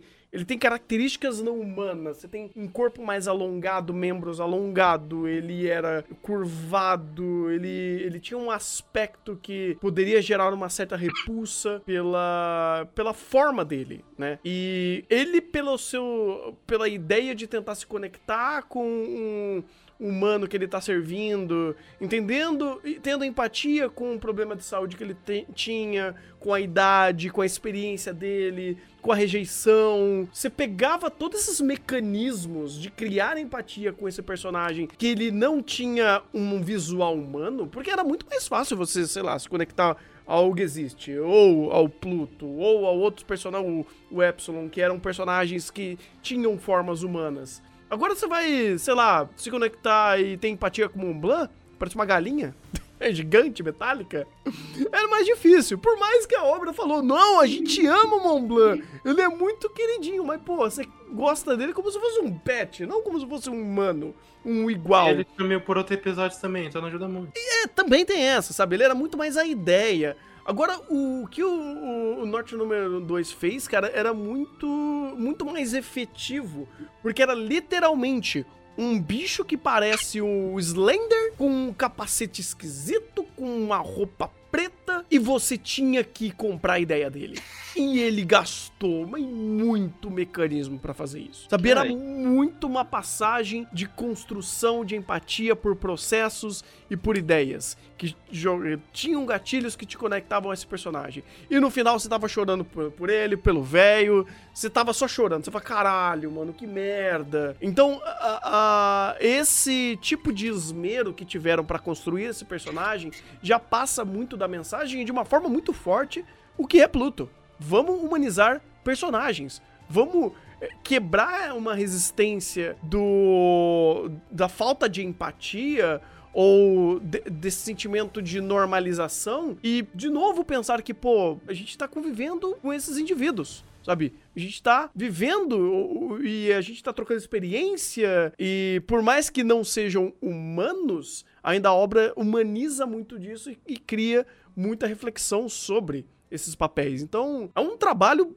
incrível, incrível, inicialmente, de construir e os mecanismos que ele utiliza pra fazer essa empatia. É, é que daí, de novo, entra, en- entra meio que um, um resumo do que já foi falado, até um pouco do que o Igor falou. A sua bagagem, principalmente né, obras que são mais contemplativas, que são menos. é, são mais interpretativas na sua história, na sua narrativa, elas vão depender mais da bagagem do espectador, e dependendo da bagagem do espectador, ou da, da forma ou da, do número de vezes que você viu a obra, você vai ter uma experiência ligeiramente diferente, uma interpretação ligeiramente diferente da obra, porque a bagagem do telespectador é um fator importante para compreensão, absorção e análise da obra. E Pluto, nessa questão de querer tratar dessa questão de humanização e querer tratar da, principalmente eh, da superação da violência, da superação da guerra, da superação do ódio, ele faz uma, uma, uma- um arranjo de apresentação de personagens muito interessante, porque ele começa dentro desses robôs que são o ápice da robótica desse mundo, ele começa pelos inumanos, ele começa pelos mais inumanos e vai indo para os mais humanos. Ele vai numa escala de humanização de aparência, né? Você começa com os dois que tem me- aparência menos humana e transiciona e os últimos são aqueles que mais expressam a sua humanidade, vamos dizer assim, mais expressam características é, mais humanas de, de até no final existe o Atom, eles e até a própria irmã do Atom, em termos de representação de personagem, eles praticamente indiferem da representação de um personagem humano. E nisso que o Thunder frisou do Nord número 2, é uma questão interessante, porque ele já aproveita ali pra te setar o que vai ser a trama de Pluto. Muito, muito do que vai ser Pluto até o final, ele já te aproveita pra setar ali. Essa trama sobre a superação dessa questão da guerra, da superação do ódio da guerra. Você tem uma, um ex soldado de, de guerra, um veterano, que ele foi treinado, vamos dizer, ele foi construído, entre aspas, treinado pra fazer tudo, pra matar, pra destruir, tentando superar isso, tentando construir algo novo, tentando é, deixar um legado diferente, tentando se desvencilhar daquela, daquele ódio, daquela violência da guerra. E você tem todo o processo de humanização de um não humano. E nisso ele já, novo, ele seta o que é Pluto, o que vai ser Pluto até o final. Claro, daí entra trocentas outras coisas que já comentou, que a gente já comentou aqui. Mas eu acho muito interessante nisso. E, e, e até de novo, a progressão como ele vai usar os personagens. Porque ele pega esse momento pra te setar a emoção, pra te setar. Sente empatia pelo robô, desgraçado. Sente empatia. Ele começa pelo mais difícil, ele começa pelo não humano. Ele começa por aquele que é me, pelo, pelo aqueles que são menos humanoides, pra já te introduzir de novo essa temática. E pra, né, depois, conforme vai passando, ele vai pros outros, vai pegando outras temáticas auxiliares pra reforçar cada vez mais essa mensagem.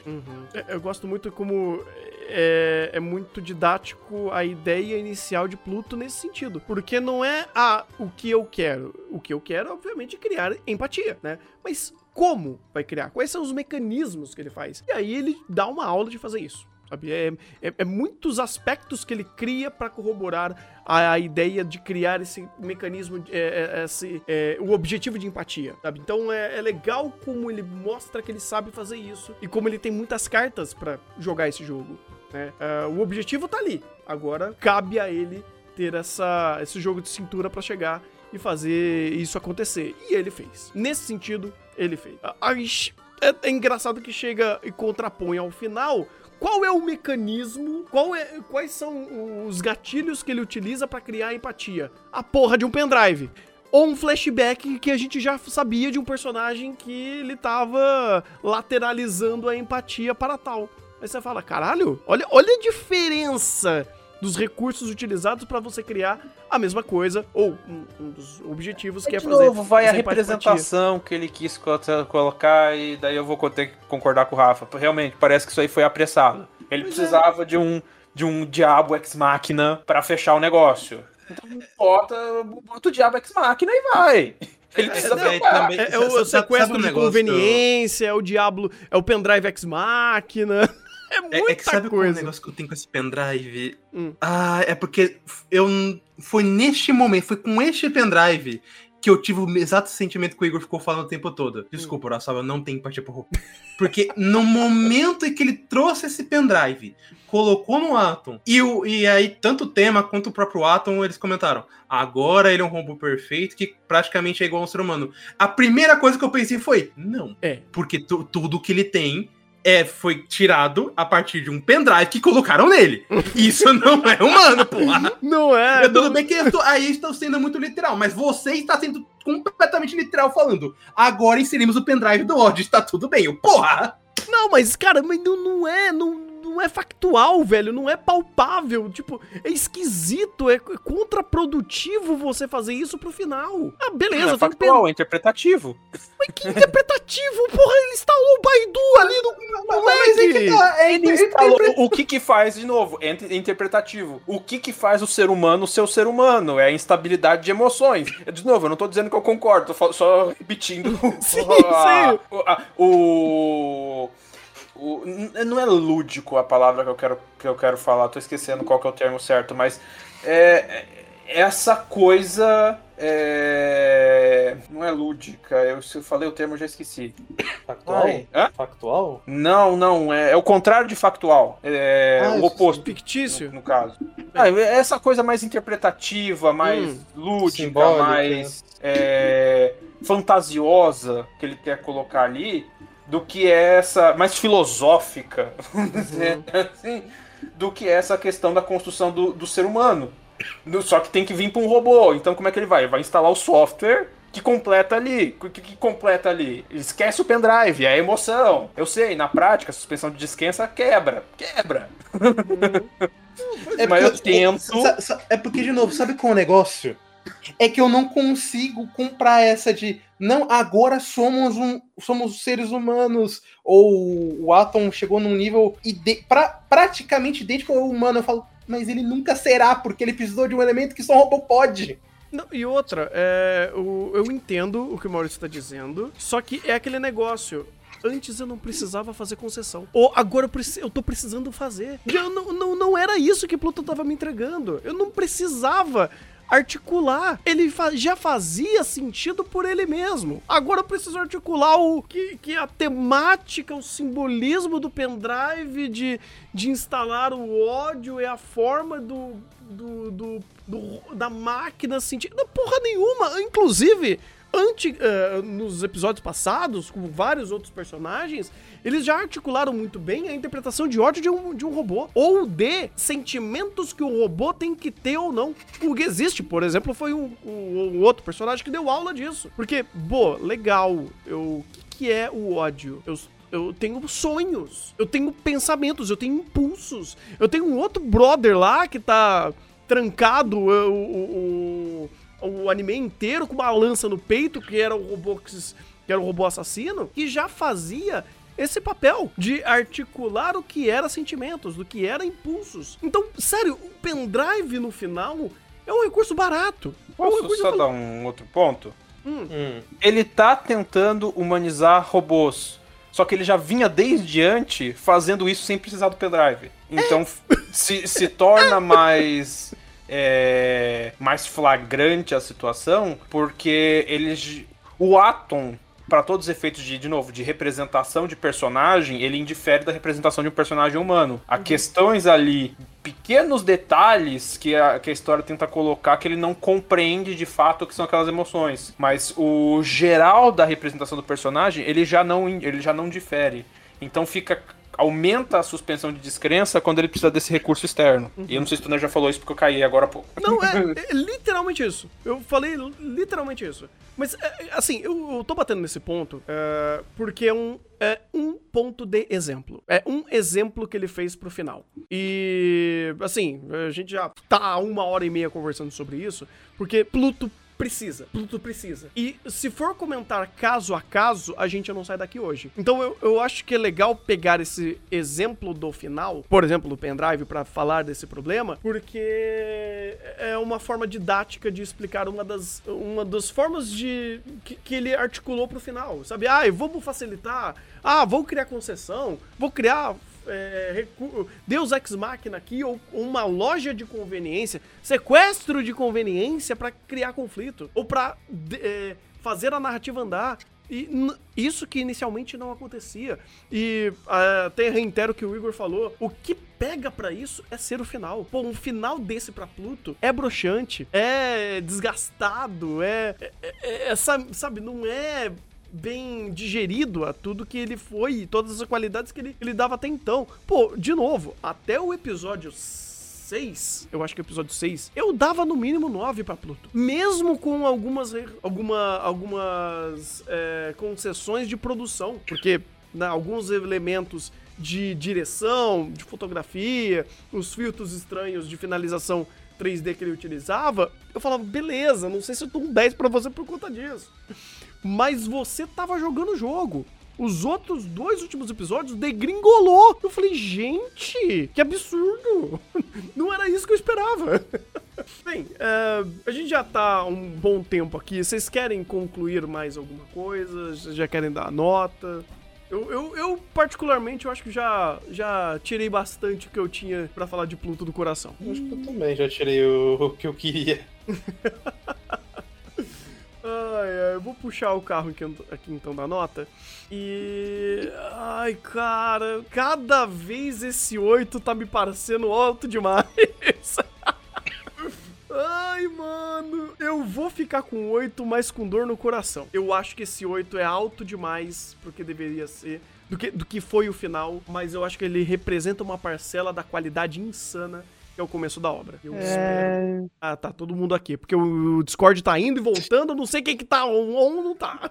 eu vou ficar com 7. Eu vou ficar com 7, apesar dos pesares. Porque. Assim, até pensei num 8. Porque o começo é muito bom. Uhum. E diferente de Jujutsu, que o começo dele bom é 6 episódios de 20, de 23, aqui é mais da metade, né? A parte uhum. boa dele é mais da metade. Então é. Sim, entre um 7 e 8, um 7,5. Pronto entre 7,8 e um 7,5. Porque ele tem qualidades exorbitantes. A gente tem que olhar onde tem que pisar. Tem que olhar onde a gente tá pisando, né? A gente tá no terreno dos animes. Então ele já tá. Ele já vem, já vem com um olhar privilegiado pelo simples fato do que ele faz. E errar, todo mundo erra, já diria a música. Então, assim, errar todo mundo erra. E todos os. O, as outras obras da mesma temporada ele também erram. Então, assim, ele tá em casa em errar. Só que é aquela coisa. É a régua que o próprio Urasawa estabeleceu dele mesmo, pelo nível da qualidade das obras que ele faz. Então, com ponderando a expectativa e realidade, ponderando a, a nossa realidade e do e ponderando principalmente que o, o, erro tá literalmente nos últimos dois episódios. Mas antes disso também teve muita coisa. E era uma hora de episódio. E ele também acertou muita coisa nessas uma hora de episódio que veio antes. Eu vou ficar com 7,5. Eu vou ficar com. É. Vamos 7. Eu vou ficar com 7 mesmo, redondo. Porque, cara, o, meu, o que mais me remói, que me dá um certo desgosto. É até um negócio que o pessoal falou aqui. Pô, mas ele é, é, decepcionante, mas não tanto. Eu, pelo contrário, a maior coisa é que ele é decepcionante, porque ele é uma história do Urasawa.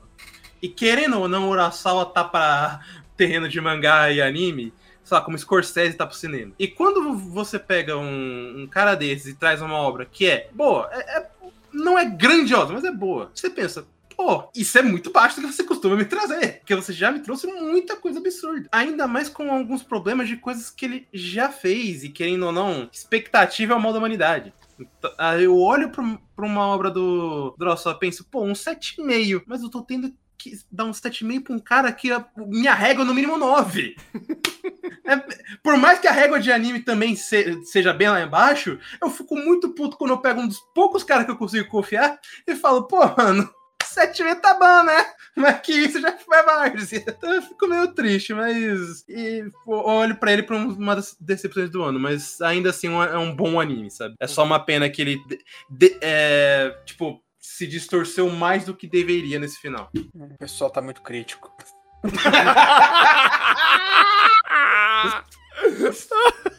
Deixa eu pegar meu paninho aqui, pera, pera. Não, Maurício, você tá protegido. Qualquer coisa, tu usa a carta virada pra baixo, nota do Thunder pra Sarraté no Paladin, tá? Que isso? Pô, mas aí é o sentimento de bookworm que fica, né? Então, né? É, então, essa carta tá aí, você pode ser jogada. Não, mano, eu, eu, eu ia dar um 8 mesmo. É que eu não, eu não ia dar um 8 sofrendo que nem o Thunder deu. Pra mim é um genuíno 8, porque é, em quesito de projeto, eu não tenho como discordar de vocês de que Pluto, assim, né, dona Netflix, chega mais rapidinho só pra eu te mostrar como é que funciona um taco de beisebol.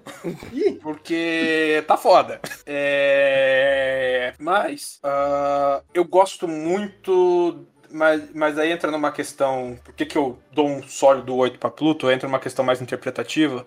Porque eu gosto muito das alegorias que ele faz. Eu, vamos dizer assim, a- as conexões, as escolhas de alegorias, pô. O, o, o Pluto e, era um robô que foi feito para criar vegetação, para criar flores no meio da Pérsia, no meio dos desertos ali do Oriente Médio. E foi a criação desse tipo de tecnologia que fez os Estados Unidos ali daquele mundo ir lá e querer tacar uma guerra e destruir tudo. Você tem guerras sendo travadas contra o desenvolvimento de potência do terceiro mundo e todo o contexto e todas as referências que Pluto traz e querendo ou não, por mais que a história em si não consiga por si só amarrar muito bem, fica meio corrido, fica aquele negócio tipo, às vezes ele vai ficar muito na referência, a referência vai contradizer um pouco o roteiro e tudo mais. Eu ainda gosto, eu valorizo muito essas referências e essa parte mais lúdica, interpretativa de Pluto. Então eu acabo valorizando ele um pouquinho acima e jogando para um 8. O que 8 para uma obra do Urasawa, eu tenho que concordar, principalmente com o Rafa falou antes, para um, pra um cara que, me desculpa, o mínimo é 9,5, não é 9, é 9,5. É 9,5 10, só tem duas notas para ele. Jogar para 8 é complicado, mas eu boto isso muito mais na conta do projeto, porque, tipo, ai, veio do material original, adaptou um para um. Sim, isso aqui é outra obra, isso aqui é outro projeto. De uma staff que não é a staff vagabunda de anime de temporada, nem a staff de Bookworm, que tem um tesão em destruir aquela obra, né? Já que trouxeram os pecados aqui de obra que a gente passa pano, não é uma staff que nem Bookworm que assim tem prazer e orgasmos por destruir a obra. Se tem uma staff competente, uma staff boa aqui trabalhando, pelo menos em teoria. Pelo jeito faltou liberdade para adaptar. Você tem uma obra, como falou no início, que era equivalente a um anime de 24 episódios, de dois cursos. Tempo até tem. Faltou ali direção e roteiro pegarem esse material original e adaptarem pra mídia de anime. Concordo, concordo. O último ponto, não, não delongando demais, mas. Ah, mas existe muita referência a Astro Boy. Sinto muito. Sinto muito. Não vi a Vou- True eu eu! Eu posso citar o proibido? Diga. Pô, gente, o anime de Tsukihime tem referência. é Nozoverse. Ei? O filme de UBW tem referência, é o Nozoverse. É, o filme tem, tem referência, acredito que era porcaria do filme tem. Fate 2006, o pessoal fala que abriu os caminhos para as adaptações de Fate. E referência é o que não falta. Assim, referência por referência. Assim, pros animes, de referência o inferno tá cheio. Sim. É, e cada um que passa seu pano. Eu já deixei bem claro, já peguei minha flanela, a vassoura, o rodinho e, e- e o desinfetante. Eu tô aqui, não vou esconder. Muito